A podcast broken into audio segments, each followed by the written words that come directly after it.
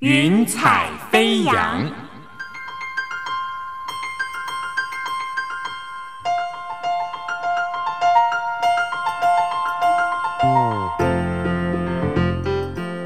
让每一朵云彩的生命牵引着你心灵的飞扬。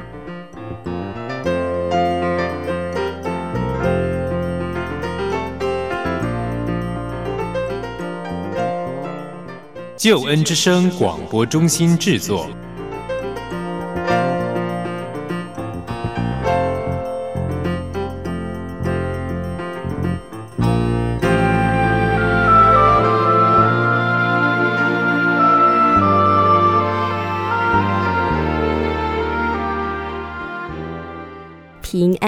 我是英如，欢迎你收听《云彩飞扬》，这是由台湾救恩之声广播中心为你制作的生命故事集。我非常喜欢这句话：每一个生命都是可贵的奇迹，而每个生命奇迹的背后都有上帝的爱与祝福。但是，我们如何在生活里面很真实的来体会这句话呢？特别是当我们看到一些发生重大意外的新闻事件，当事人在面对意外事件的痛苦和悲伤，我们除了为他感到心疼惋惜之外，会不会也想到，如果这场意外是发生在我们的身上，我们的人生将会变成什么样呢？我们又该如何坚强的活下去呢？有一位从小到大几乎样样都拿第一，也热爱户外运动的高材生许超燕。他在三十三岁那一年，一场滑雪意外被宣判下半身终身瘫痪。这中间的过程，他虽然历经了许多人难以忍受的煎熬、患难，排山倒海而来，但是许超燕没有放弃重新站起来的希望。他更是用生命见证了依靠上帝的信心，真的可以逆转一切。今天的云彩飞扬，就让我们一起来分享许超燕的生命故事。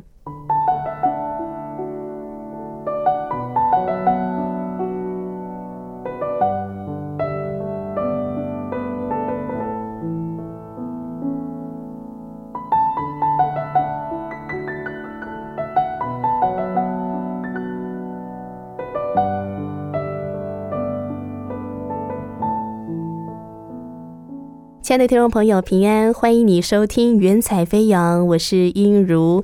今天英如为你邀请的特别来宾呢，就是写下《超人不会飞》的作者许超燕医生。我们来欢迎他，许医生，欢迎你！主持人好，各位听众朋友，大家好，我是超燕。是超燕医生，非常的欢迎你来到云彩飞扬来分享你的生命故事。那刚才呢，我在开场的时候我说，哎，你写了这本书《超人不会飞》，跟我们分享一下好不好？为什么会用超人，但是却不会飞呢？超人呢，一直都给大家觉得是哇很有潜力，然后把潜能发展出来。大家对他印象最深的也都是那个红披风，然后能够咻一下飞上天空。但是呢，如果有一天啊，超人如果不会飞，你还会说他是超人吗？啊，他会怎么过他的下半辈子呢？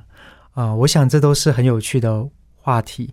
那因为在大荧幕当中啊，演过超人的这位克里斯多弗李维啊，一直是我觉得很欣赏的一个影星啊。他自己在荧光幕下呢，更活出超人的这个角色，因为他不幸呢。骑马，结果从马上摔下来，受伤，结果造成为他从颈子以下瘫痪的过程。那没想到他又回到大荧幕上，或者是当导演，或者是他成立基金会帮助瘫痪的人，都让我呢，呃，觉得说哇，他在荧光幕下更活出超人的生命。所以就从我自己的瘫痪，我也想到他，然后就想到了这个超人不会飞的这个主题，这样子。是因为我相信呢，如果呃大家有看过《钢铁人医师》这本书的听众朋友呢，你会发现说，从《钢铁人医师》的书的封面哈，看见超燕哥好像穿着这个 钢铁装在行走的那种感觉。当我们面临到好像人生重大意外的时候，可是你能够再次的站起来，透过他的生命去祝福许多的人。是不是也可以请超燕哥先跟我们谈一谈你现在的生活啦，然后你的一些工作啦，跟你的家庭呢？我现在啊三十八岁左右，哈，那正在台北市联合医院松德院区做精神科医生。那目前呢，我受伤以后呢，是呃，我是在二零零九年一月一号受伤的，哈，所以到现在啊，大概六年多的时间。受伤后呢，我就呃一个礼拜啊，有两个时段看诊。在这后面这两两年多呢，有机会啊到脊髓损伤基金会，啊，从一刚开始做首任的执行长，然后到现在中间转做顾问，到现在是做董事。那我现在的生活呢，有一半的时间我就花时间呢在医疗的服务上面。啊，我一直很希望帮助有精神疾病或者是有心理困扰的呃病人呢，能够。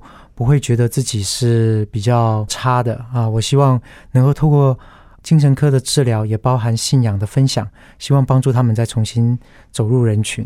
那我另外一半的时间呢，就因为这个钢铁人医生出版了以后呢，接到越来越多的演讲啊，所以我有把握这些机会呢，去台湾各个地方做演讲，然后希望跟别人去分享啊，碰到苦难怎么样子从信仰。还有从自己，还有身旁的人，怎么样子呢？去一起努力，在走出苦难的过程。那这就是我目前的生活。在演讲的时候呢，我亲爱的太太呢，Susan 呢，都常常呃，我们就是常常都是一起一起出发。我演讲，他唱歌，这我们家的分工，就很希望呢，用这样的方式呢，去鼓舞人。而且我觉得，应该很多人看到超验医师的时候，都觉得你非常具有疗愈的那种感觉吧？是不是？对。不过我刚才提到说，哈，当人生在面对重大事件的时候，往往很难跨过去。原因是我们会觉得，怎么今非昔比？从前的过往，我们可能是飞黄腾达的、很亮丽的，但如今却要面对这个重大的变故。但是，往往这个使我们生命改变的，就是这个重大的变故。那我们就先来谈谈您在重大变故之前的人生好了，哈，人生胜利组是不是？应该很多人这样子来形容你吧？是不是，超燕哥？呃，我自己不会这样子说自己啦。呃，不过我也很少提到我的过去。可是，当呃有些人去发现说，哦，你原来是台湾大学医学系毕业。啊，或者是说，哦，你原来是台中一中自由班毕业，就会觉得说，哎，那你以前真的好像很不错哦，飞黄腾达哦，这样子，会用胜利组来形容我。啊，我自己呢是台中人哈，在更小的时候啊，老家是在彰化，呃，彰化皮头乡。我自己的爷爷奶奶呢是。他们他曾经当过兽医，然后家里面也是务农。那我自己的爸爸呢是，呃，我爸爸也也有一个奇妙的故事，我就写在这个《超人不会飞》里头。我说他农夫变医生，哈，他也是很晚才读医学系，那从农夫啊才转做医生。我的父亲呢，他呢，呃，人啊是非常的严格，哈，对我从小就非常的严格要求。那我的妈妈呢？她是本来是国中的历史老师，嗯，那在结婚以后啊，我们我我有两个妹妹，在我第二个妹妹呢出生以后呢，她才回到家里头做家庭主妇，然后帮我父亲呢就啊一起开诊所这样子，所以我从小呢就会看到我父亲跟各式各样的病人互动。那我父亲他是呃中国药学系毕业的，中西医。都可以看的医生，所以在那个时候呢，他不仅是呃用西药帮人治疗，他自己呢也帮人针灸，然后用科学中药，在他的病人里头呢，也有各式各样，有些族群呢也是让我很惊讶的，包含呃毒瘾的患者啦，包含外县市的病人，有的甚至是啊癌症病人啊，或者是像我一样瘫痪的病人，所以我也有印象呢，他曾经把。啊，帮人戒毒成功，也帮瘫痪的人能够透过针灸让他们又重新站起来，所以这些都是在我的生命里头有的记忆。所以我当我我父亲要求我很严格呢，所以我就很努力哈，呃，努力的满足他的期望。对，所以有的时候我跟我爸爸之间的关系呢，在小时候开始就会比较有一点距离。啊、比较有距离感，这样子就比较难亲近，比较不像朋友，因为他很严格。嗯，是因为你从小看见爸爸，就是他是开门诊的嘛，然后会帮助很多的病人。那你觉得爸爸医生这个职业有没有潜移默化的影响？你想说，哦，我将来要像我爸一样做一个医生，能够帮助很多人。有，我觉得蛮明显的。呃，我父亲的做医生啊，也蛮特别哈、他平常不穿医师袍哈、在家就是自己家嘛哈、自己家的诊所一楼呢就当门诊。那他不穿医师袍，他跟病人呢其实是帮病人针灸完呢，有的时候就会在病人身旁呢跟他一起聊天，所以其实蛮亲切的。那我也印象蛮深刻，就是在还没有全民健保以前呢，有些病人呢是家境比较穷苦的，呃，付不出医疗费来，他并没有拒绝这样的病人，他服务他们，然后诶，没想到呢，病人自己呢可能会把家中种的菜啦、鸡鸭送到我们家来，当做一个回馈。那我的印象就很深刻，我觉得，我觉得当我才中一中啊，在考那个时候有大学联考哈，那考到考完大学联考，然后我在想我要怎么选填志愿的时候，我就想说，嗯，觉得做医生呢能够帮助别人，我想能够助人，这是我给我很大的憧憬啊！我也觉得说，哎，这个是一个很棒的职业，我想说将来或许我可以试试看。当然，真的进台大医学系念了以后啊，其实哇，有一度都觉得很后悔，我都觉得好痛苦哦。医学系怎么念起来这么痛苦？因为压力非常大，是不是？是压力非常的大。嗯，一方面你有呃你要救人的性命嘛，哈，有的时候你还没有真正接触到病人呢，你想象中那个压力，还有你给自己的要求会放得很高，标准放得很高，很不晓得，哇，我我就会很纳闷说，哇，我花了我所有的时间，怎么还没有办法应付所有的课业？那另外一部分是在我班上的同学都非常的优秀，一百三十位台湾还有各地华人世界各地来的第一名聚在一起，现在要一较高下，只有一个第一名，这给其他一百二十九个人压力很大。是，对，那这中间呢，其实我觉得这个环境啊，嗯，也好哈、挫挫呃这些这所有这个第一名的锐气，然后也教，其实我觉得从这个求学的过程当中啊，一方面认识好很优秀的同学啊，一方面呢，我也我自己呢也学会比较谦卑看待自己，比较不会觉得说，虽然我平常对人不会好像很臭屁啊，我比较。好像是比较内敛，可是我相信有些人也是很内敛的臭屁。对啊、呃可是我就学到说啊，我以前呢都很不晓得怎么请求别人帮助哈。那其实，在这个求学的过程当中啊，反而是在我大三的时候，就是我寻找信仰的转捩点。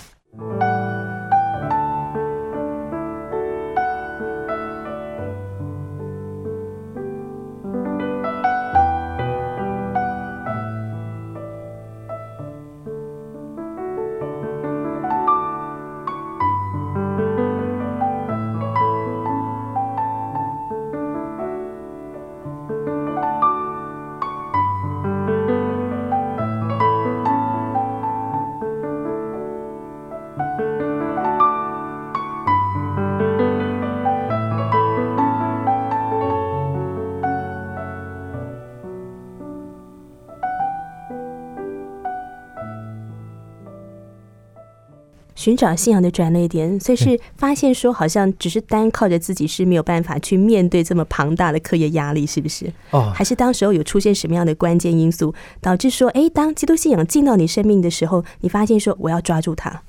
小时候啊，我父亲会，我爸妈会带我们上主日学啊，饭前会祷告啊。可是这些呃过程呢，并还没有真正的进到我的心里头来啊。当我所以父母亲本身是基督徒吗？是基督徒，不过在那个时候呢，到我到大学的时候，他们因为家中也发生了经历了很多的事情，所以呃，父亲呢也变得这个融合了民间信仰，哦，饭前会祷告，哦，然后初一十五会拜拜。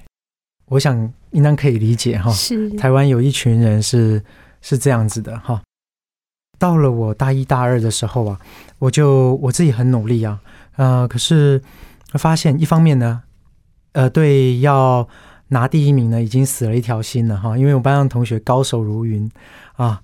那另外一方面呢，我也体会到说，哎，奇怪啊，呃，其实当你你是呃，我不晓得听众朋友有没有这样的经验哈，就是当你呢，呃。竭尽所能的，而且你最想要的梦想实现的时候呢，一时之间呢，你会有一些快乐。可是呢，在之后呢，可能会有很长的一段时间呢，心里头会觉得空空的，觉得很空虚。到底，哎，接下来要做什么啊？还有人生那么漫长，哎，我只是念到医学系嘛，哈，那人生那么漫长，我到底要做什么？呃，我要怎么安排人生？怎么样子寻找？人生的意义，这些也都在我上大一、大二的时候呢，开始进到我的脑海中，开始呢，我在探索。那我花了大二一整年的时间呢，每个礼拜呢，看一本书啦，听一张 CD 啦，我说音乐哈，就希望呢，能够寻找生命的答案。当时啊，台湾很有名啊，就心理励志的书，那个时候就很有名了。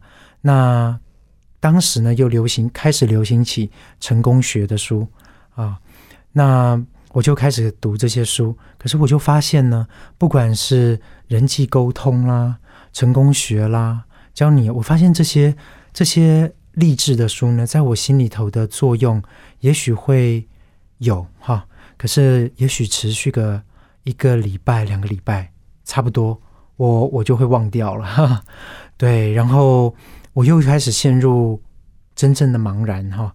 我必须有些时候夜深人静呢，我想听众朋友可能也有也有这样的经验。真正夜深人静啊，一个人的时候，开始在想一想，说，嗯，我这阵子到底在忙什么？忙这些到底又为了什么？其实那个时候呢，我我这些问题我都想了很久，然后很想寻找答案。那我也觉得也蛮蛮神奇的。我想上帝啊，他真的是怜悯怜悯人的上帝。呃，我也。我听过许多人这么说过，我自己呢也是。就是虽然我还不认识他，可是当我内心真的在呐喊说：“上帝，你在哪里？哈，到底我下一步要怎么走？人生就是这样吗？”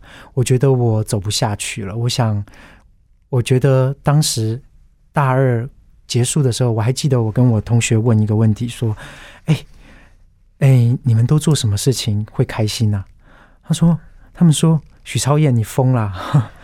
来来来，喝酒喝酒，或者是来来来唱 KTV 哦。”然后我发现，我跟我班上同学当时在思考的，呃，也许在思考这个问题上面想的观点不太一样。呃，因为其实我发现这些，不管是一般呃生活中的娱乐，或者是呃同学之间相处的那一种拉勒啦。呃，聊天呢，我发现心里头不太能够满足。我发现我没有真正深刻的关系，然后这让我也很疑惑。然后上帝呢，就在我啊那个暑假呢，我还记得那个暑假，我安排了每天呢读六个小时的英文，这么厉害，压力很大耶，压力很大。我去上课，就在台大里头有个语言中心，然后我就我就每天当上上班一样去上课。六个小时以后呢，我一一结束，我就背着那个网球拍啊，就去呃台大校园里头打网球。就在结束的时候啊，遇到了两个研究生的基督徒，他们呢就跟我邀请到教会里头去。就这样子呢，他们问我说：“哎，呃，学弟，你到底想要寻找什么？”其实呢，我经过一年的思考呢，其实也有一点点成果。不过听起来，也许听众朋友会觉得有点八股哈。我说我想要寻找真善美。啊，他们就说，呃，我就说真理啊，我想要寻找真理，因为我想那是我生命里头大概觉得这辈子值得追求的事情啊。善美我比较不敢讲，可是真理，我想我大概可以做一些吧。那个时候我就设定一个目标，想要做一个教授。结果这个这两个研究生学长基督徒就跟我分享说：“哎，你想要找真理，你有看过圣经吗？”我说：“没有。”哎。虽然我小时候去过教会，哎，他们就带我呢，真的打开圣经，开始去了解圣经当中的真理啊。结果看的过程当中呢，我发现哇，在短短一两个月里面，嗯，他们成为我最要好的朋友，这让我非常的惊讶。他们非常的了解我，我在想他们怎么可以做到这件事情，超过我班上的同学，还有我以前的好朋友。嗯，那另外呢，他们也帮助我跟我的家人，我爸，我跟我爸爸妈妈之间的关系开始破冰，开始呢，他们竟然邀请我去到他们的宿舍，他们帮我搬家，然后邀请我到宿舍里头做菜，然后跟我分享。啊，分享调酒啊，各式各样，而我都没有经历过这样的事情。那教我呢？哎，要写卡片给我父母亲。教我做菜呢，也是呃别有用心哈。就是先让我品尝一下菜，真的很好吃，然后就教我做。教我做以后呢，就提醒我说：“哎，你要回去呢，回台中的家，付出给你爸妈做菜给他们吃，这样子。”所以我就在学习呢，去从这么一点一滴的生活当中呢，去学习怎么爱我身旁最亲近的人，就我家人。啊，所以我觉得我也在从这个当中啊，就印证了圣经里面的我讲所谓的真理，哈，双引号的真理。我的意思是说，跟我原本想的真理，我可能本来想的是科学上的真理，啊，就稍微不太一样。可是我才发现说，哇，这个真理。太重要了，不只限于科学上，而且就是我人生最需要的。是，那你刚才特别强调真理的这个部分，来带领你知道怎么样更多的来付出爱的部分。那你刚才特别提到说，有两个学长帮助你透过圣经来认识真理。那除了认识爱的真理这部分，还没有认识其他部分的真理，也是带给你很大的影响。嗯，从一刚开始啊，讲到爱啊，当然感觉很好了。每个人被爱都感觉很好了，对。可是打开圣经呢，其实哇，我觉得也一部，另外一部分让我觉得很震撼的呢，呃，两个部分呢，一个部分呢就讲到人生命当中会有的罪，罪性也好，还有各式各样会犯的罪。哇，聊到这个罪的时候呢，其实一方面让让我觉得，哦，怎么可以这么露露骨讲人哈？啊，讲人的黑暗面，可是我也不得不承认，其实我真正生命当中的需要呢，其实有好大一块，就是需要有人来帮助我，怎么走出这个黑暗面。我想，在这个社会这个大染缸里头啊，我想大家都不会讶异，特别是在我那个年代开始，从一九九五年开始啊，台湾开始有学术网络。网络呢开始走入了网络社会，这短短的二十年下来呢，其实网络已经变得非常发达。那网络用在好的地方可以非常有用，用在不好的地方就常常当中充斥了很多色情，然后很多的这样子的性啊，还有呃性的诱惑或者是色情谎言，常常就牢笼了很多人。我也可以说，我也是当中当中的其中一个。哈，迷途的羊，我又常常呢，在我还在高中的时候啊，就有机会呢碰到，你知道吗？那个时候青少年都会很好奇，对呃异性，然后就会有很多的憧憬，还有幻想，然后当写真集啊这些东西出来的时候，就会让人跌倒。我就开始发现，不管是呃这种 A 片啊这种东西。呃，出来其实都让人呢觉得，哇，我不晓得怎么面对异性了。因为当我看到异性，我觉得我脑袋呢就宕机了。为什么？因为我脑袋闪出来的念头都是不好的念头。我不晓得我该说什么或做什么是恰当的。当然，我想我也期待，而且非常憧憬，希望将来有一个美好的家庭。可是我却摆脱不了这种。黄色书籍还有黄色影片、图片所带来的影响，所以我有机会跟弟兄们啊，哇，我觉得很棒的是，他们呢能够原来呢，神呢就要我们呢能够认罪，认罪不单单是对上帝啊，然后也跟弟兄们呢能够学习彼此认罪。我觉得他们就好像是，他们好像是祭司，好像是我是那个。呃，需要认罪的人有机会啊，能够去面对我的过往这些黑暗的部分。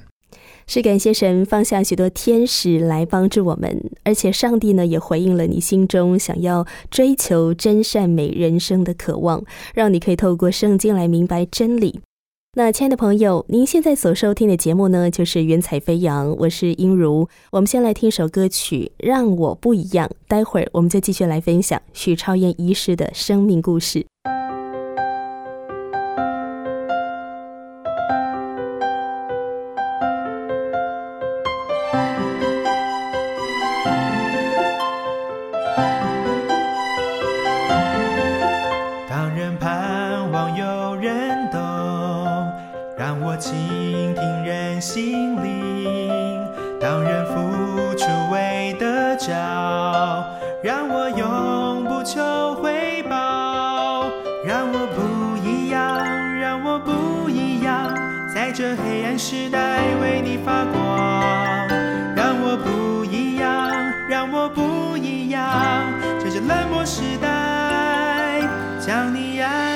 ya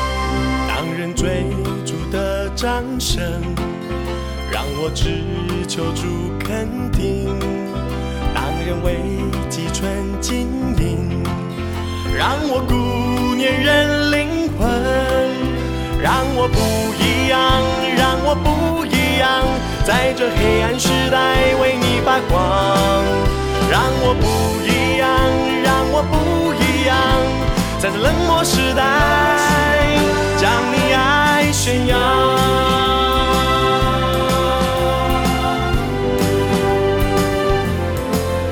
当人不诚试探里，让我靠住有活力；随从潮流移。让我遵行主旨意，让我不一样，让我不一样，在这黑暗时代为你发光。让我不一样，让我不一样，在这冷漠时代将你爱宣扬。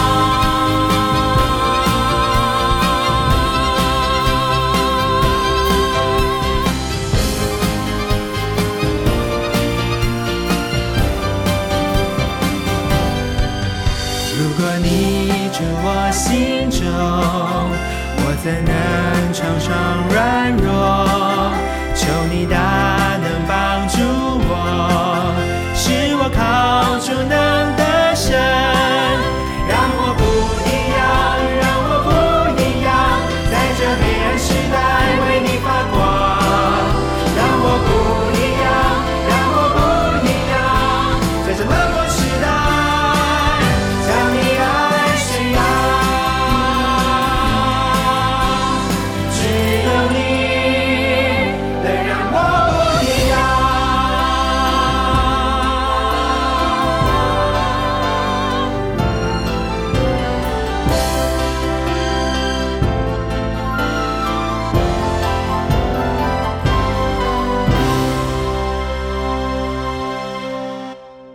这是曾月兰所创作的诗歌《让我不一样》。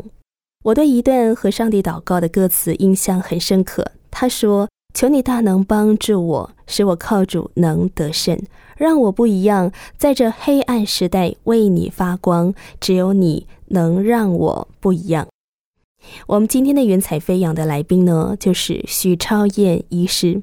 他从小功课名列前茅，可是，在台大医学系的光环背后，却有许多他没有办法摆脱的生命困境。他说谎啦，色情啦，偷窃啦，人际关系的障碍等等。他虽然很渴望能活出真善美，却没有办法靠自己做到。直到两位学长跟他传福音，带着他从圣经认识原来有一位爱他的上帝，能够帮助他活出真善美。徐超燕医师，你可不可以更多的跟我们来分享哦？你怎么样透过读圣经哦来学习爱的功课呢？不管是我刚刚讲的这种色情的想法哈，或者是说谎，还有我写在书里面有写的这种呃，写在《超人不会飞》里面呢，讲到我小时候呃偷窃成性哈，成了习惯了哈，然后竟然呢都不晓得怎么样子去改变。这几个，我想这就是撒旦怎么样子去，呃，利用我的罪性呢，去把我捆绑。这些本身就是让我觉得人生很绝望的东西。那刚刚讲到一一大部分就是认识这些部分，然后承认自己有罪、有有缺陷。然后我觉得更棒的是，就是后面他们也带领我认识耶稣基督。呃，到底他怎么爱我？因为面对这些罪性呢，其实。呃，我想我也费了很大的努力，我自己呢也想办法啊，在我还不认识弟兄们以前呢，啊，我就想办法怎么样子去严格的去约束自己哈。可是呢，我发现这种自律很难在上面有用，我就发现，即使呢我跟弟兄们认罪啊，如果靠着自律呢，我也做不到能够做一个完全的人哈。我想，我必须承认呢，在上帝面前，还有身为一个人本身呢，就是非常的有限。然后有这么一块，可这一块到底怎么补呢？哈，难道就是掉入绝望的深渊吗？可是当我认识耶稣，然后我跟弟兄嘛，我我觉得真的很感谢他们呢。他们就带着我，又是看圣经里头马太福音的最后那几章哈。当我们看了很多了，马太福音我也看了很多次。在跟他们在看十字架的时候，哇，我很讶异。当我去细细的去面对耶稣，他为什么会为我们上十字架？嗯，我才很深刻的去体会他在面对的那一种刑罚，还有他面对刑罚却不逃走，他到底是什么样的动力在他的背后？我才开始去更深刻的从。弟兄爱我的这样的爱上面呢，去更明白说，原来他们也是汲取了从耶稣那里而来的爱，是因为耶稣爱他们，他们才有力量去爱我这一个很自私的医学系的学生。我就觉得很感谢，我又一方面呢，我的心在耶稣的啊那个爱的包容下面呢，整个破碎，然后我也找到了力量，我找到我能够再重新出发。面对我自己，面对我身旁的家人，甚至我曾经伤害过的人，我写在书里面呢。那个人也不是别人，就是我的妹妹哈。我我的比较大的妹妹，我们两个差两岁。我们在高中的时候啊，曾经起了一个很大的冲突，我把她打得头破血流，她也扬言说：“你给我记着，我会杀了你。”这样子啊啊。啊，对哈，大家大家听到这边不要很讶异哈，因为我们只能够很庆幸说，好险我们都没有出现在报纸还有新闻的社会版哈。当走过这些路，我在看圣经的时候，我跟我弟兄啊也有机会啊，因为认识耶稣，我也鼓起勇气啊。我知道说，一方面我需要上帝的原谅，我也需要来自于人的一些我伤害的很深的人的原谅，我就。也有机会啊，去找我妹妹，去跟她呢，嗯，去那个时候我是医学系，她是兽医系大一的学生，我就去找她。她说：“哥，你干嘛？” 我们大概两年了，也都非常的冷冷淡啊，就是因为我们那个那个心结一直都没有解开啊。从高中到我们上大学两年，结果我去找她，请她吃饭，然后跟她。就谈到我们高中的那一段伤害，然后一谈到的时候，他整个就哭出来这样子。然后我就知道说我真的伤害他很深。平常我们两个人相敬如宾哈，然后呃互相较劲，都是跟这个冲突很有关系，没有机会和好很有关系。而我有机会呢，去跟他真正的当面跟他讲说啊，真的很抱歉，我不明白呢，那个时候我这么做呢，有那么的伤害你。然后我也以为呢，时间过去就会淡掉啊。可是我现在知道呢，有些事情呢，伤害呢，就好像刀子划破伤口或捅一个对人的肚子，就算有再好的外科把它缝合起来，也都还会留下伤口嘛。啊，所以我必须去正视那个伤口，然后就跟他道歉。没想到我妹妹，呃，我们就关系就因为这样子和好，然后她也有机会来到教会当中。然后她也有机会也成为一个基督徒，对，所以我就感谢上帝啊！我们现在关系是非常好了。过去的这些能够被写在书里面呢，都是因为我们哇觉得说能够面对，然后不会呃不会再是我们的伤痛，而是感谢有上帝哦。如果曾经有什么伤痛，而且非常的痛苦，让我们觉得很绝望的话。那上帝呢，就是这个伟大的力量，他让我们呢能够从绝望当中呢转成祷告，转成和好，转成寻求原谅，转成呢被爱，然后再重新出发的力量。我想这让我们很有信心啊，才能够在面对我们接下来的人生。其实真的是这样子，而且我就特别从这个超燕哥你的分享里面，我想到圣经告诉我们讲说，盗贼来无非偷窃、杀害、毁坏，但主耶稣说：“我来了，要叫人得生命，并且得的更丰盛。”其实，在听你分享的时候，感觉好像信主以前的个性比较激进派一点，是不是？比较急吗？还是？呃，信主以后也是，但这个急的这个感觉是不一样了，它所带来的效果也是不一样的。是，我想真的有基督的生命在你的里面，才有办法去做这个原本你从前做不到的事情，跟家人和好，跟妹妹道歉，去寻求她的原谅。我觉得这是非常不容易的事情。是，但是因为有基督的生命在你的里面，所以你有办法有这个能力去做这件事。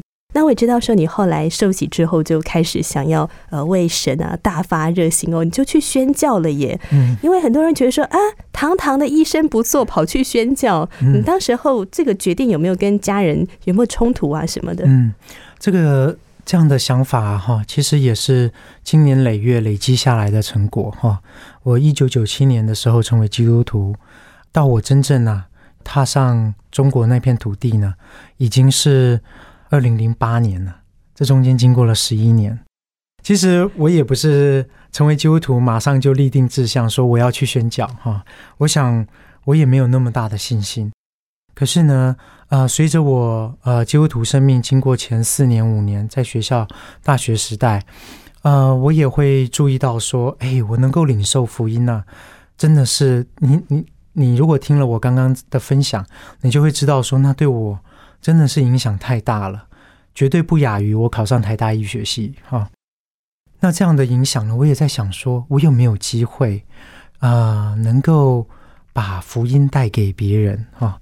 在我还在大学，还成为一个基督徒之后呢，我就会把福音传给我身旁的同学啦、学长姐啦、学弟妹啦，他们都都是我啊分享的对象。那随着我毕业，然后。好不容易熬出来，呃，毕业然后成为一个医生。我跟 Susan 啊，其实当我们呃结婚的时候，其实我们认识彼此，欣赏彼此，走在一起，成为男女朋友，然后到结婚，其实呃传福音的梦想，这一直放在我们两个人的心中。对 Susan 而言呢，他他是他们家的第一代的基督徒，他是在他大一的时候受受洗成为基督徒。所以他也深刻的体会到，认识主跟不认识主真的是差太多了。这样子，所以而我们两个人呢，一个社工，一个医生，哈，就慢慢慢慢呢，其实传福音的种子就这样在我们关系里头，还有我们生命当中萌芽。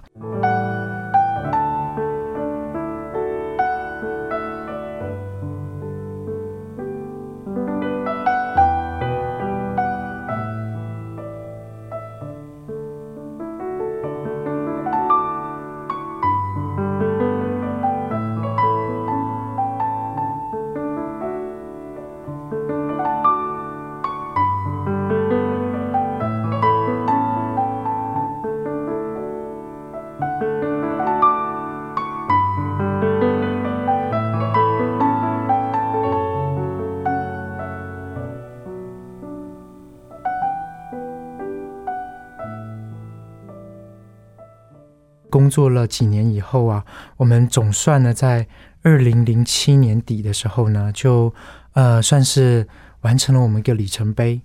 在二零零七年底呢，我拿到了精神专科医师执照。Susan 呢，她也在二零零八年初呢，呃，从在职的硕士，呃，社工硕士在毕业。她在教会里面做辅导啊，啊，做辅导已经做了好好几年的时间了。所以我们想说，嗯，应当是准备好了，也问了很多意见哈。然后终于呢，零零八年八月呢，呃，有机会到了。呃，内地北京这样子，开始我们去在那边，我们想说，我们真的就把我们台湾的家呢，整个收起来哦，可以卖的就卖掉，变成我们的旅费，然后真的就准备到那边去，我们真的就住到那边去，然后准备在那边定居，在那边生活，在那边工作，传福音这样子。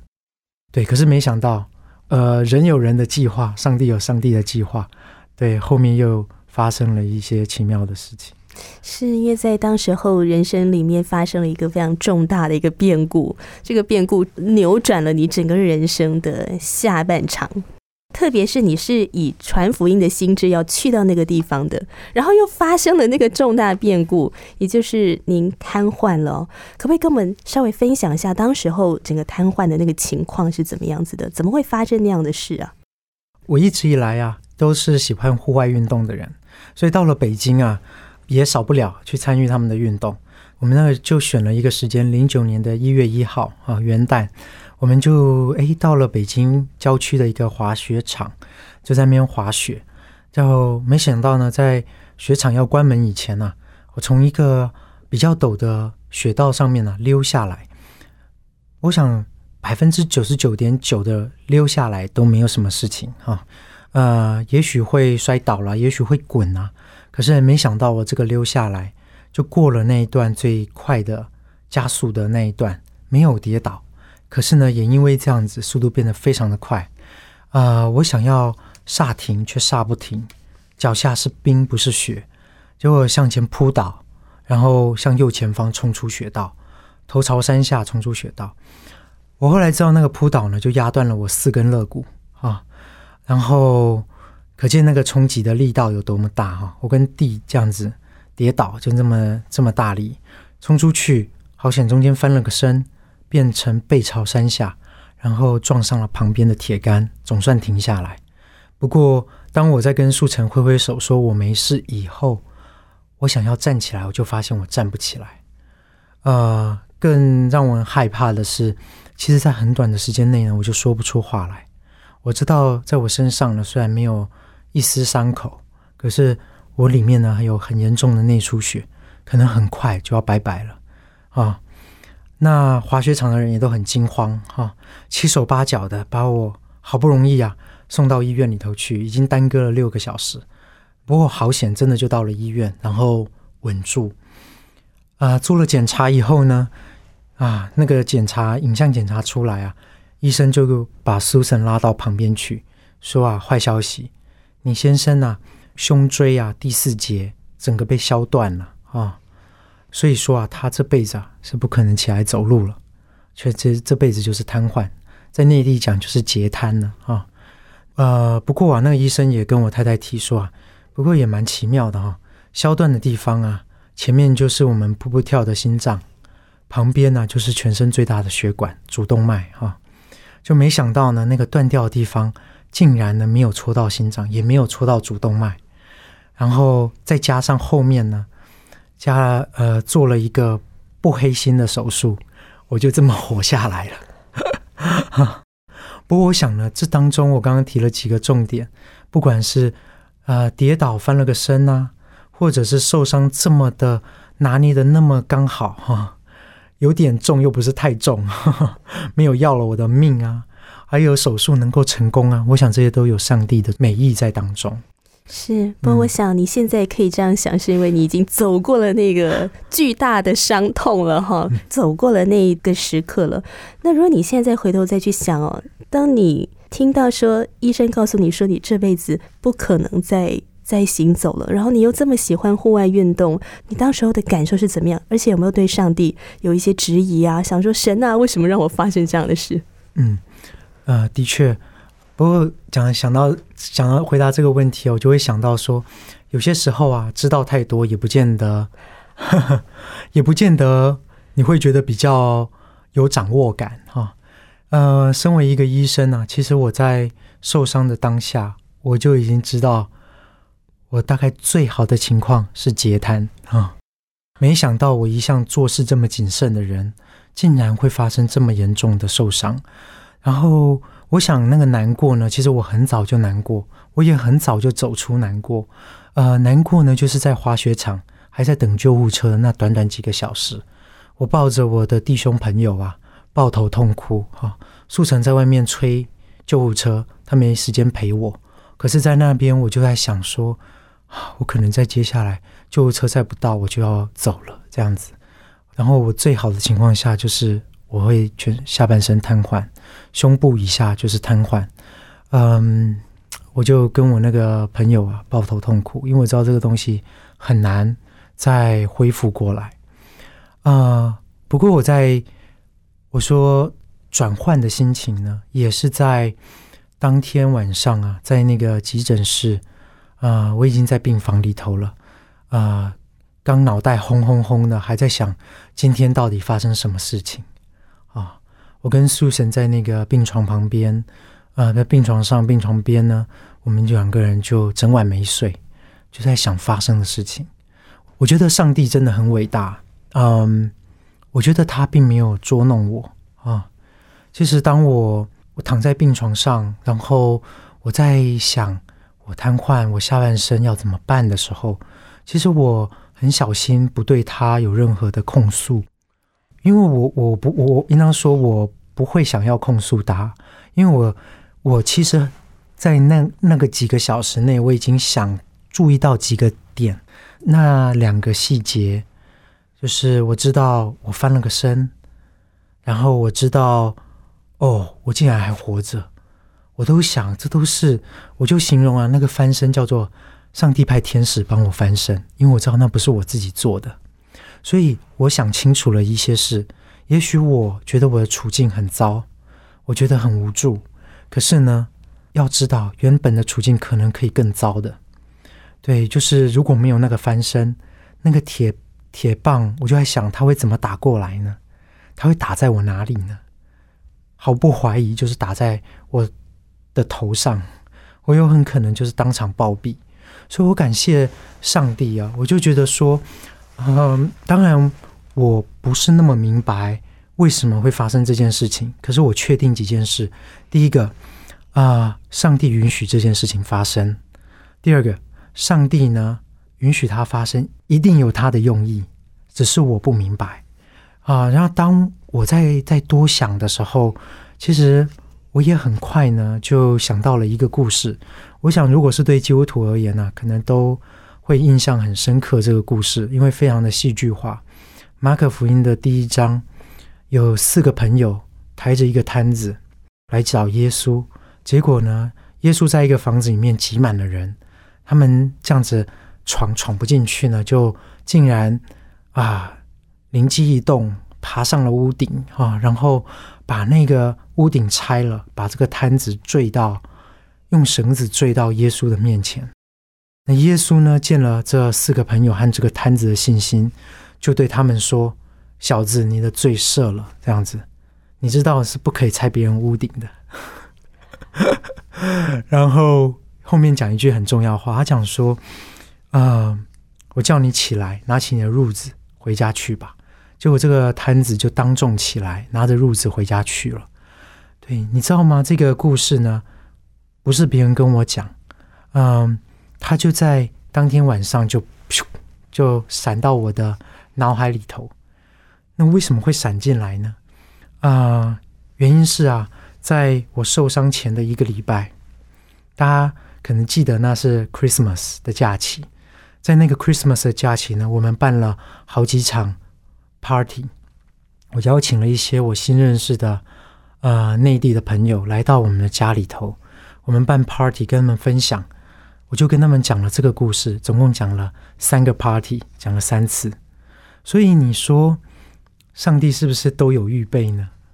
他预备我，绝对不准忘记。他有能力让一个摊子起来行走，而且他是多么的善良，去赦免这个摊子的罪，而且叫他起来行走。所以我就我觉得我的心呐，就是在这个过程当中。你可以说非常戏剧化，这些东西都发生在几个小时内而已。知道自己不能走，然后难过。当天晚上，可是又似乎看到了那么一丝希望啊！我觉得不是我能够做什么，我我觉得我肯定没有办法为我的瘫痪做什么。可是我很快的就把我的依靠转向了上帝，所以我不会想要控诉他。我知道他是我所有希望的来源。我的医学跟我明明白白的说，我这辈子是没办法走。我知道医生说的是对的，可是你说我想不想走呢？当然想啊！如果我失去走路的能力，你就会知道你多么的希望能够再起来走路。啊！可是我知道这样子的希望没有办法从医学那边。从医生再高明的医生都没有办法给我这样的承诺，可是我只能够跟上帝祈求，我也等待他对我，呃，有这样的计划和安排，我就开始走在那个依靠他的道路上面。是完全踏上一个新的道路，哎，新的道路，又新又火的道路，跟从前走的是不一样的，不一样的。而且神带领你去到不同的地方去演讲，去分享你的生命故事，结果反而影响力是更加的具爆炸力的。亲爱的朋友，今天云彩飞扬，燕如为你邀请到的就是呢，呃，最近出了一本新书《超人不会飞》的作者许超燕医师，他的故事还没有分享完。诚挚的邀请你在下一次同一时间和我一起在空中分享。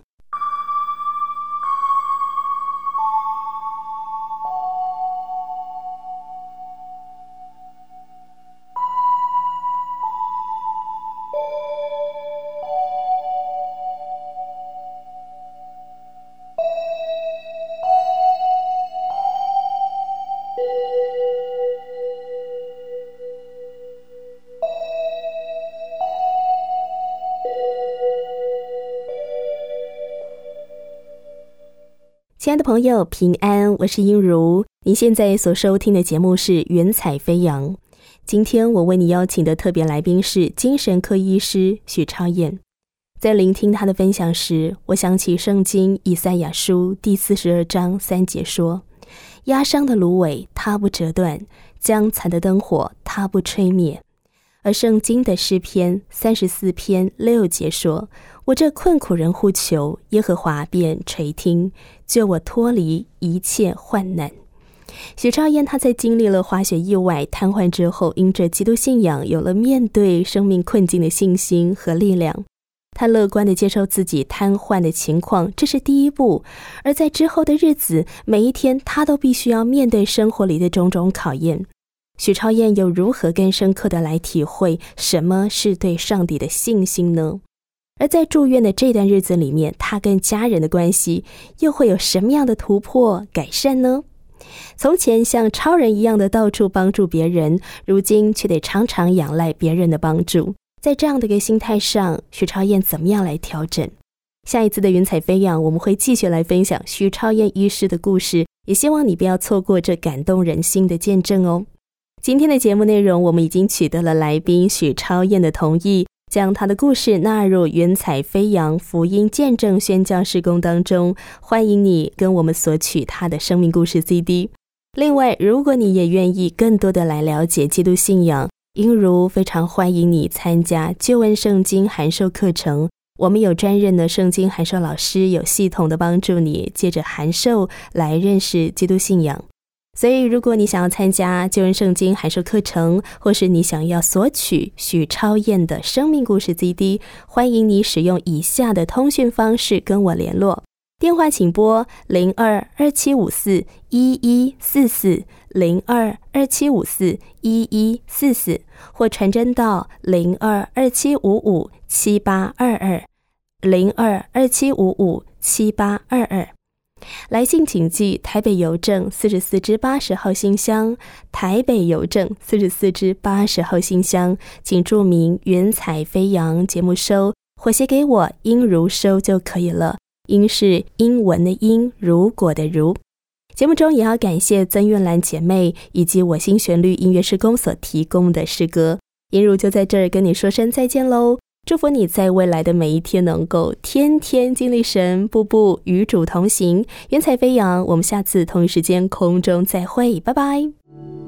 我是空谷的回忆，四处寻找我的心，万片溪水和山林，我心依然无。